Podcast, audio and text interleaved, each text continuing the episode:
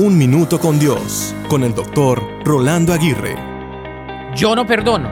Esa es la frase que he escuchado a algunas personas en diferentes ocasiones, incluyendo en la consejería cuando están demasiado frustradas con sus sentimientos.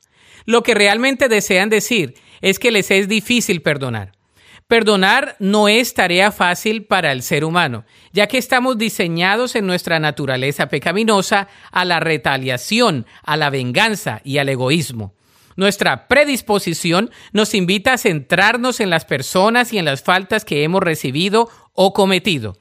Sin embargo, aunque el perdonar no sea nuestra primera respuesta, puede llegar a ser de las mejores prácticas emocionales y espirituales que el ser humano pueda realizar.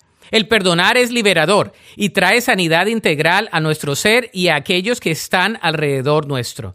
Entonces, para perdonar debemos reconocer que todos necesitamos perdón y por ende debemos considerar extender el perdón a otros.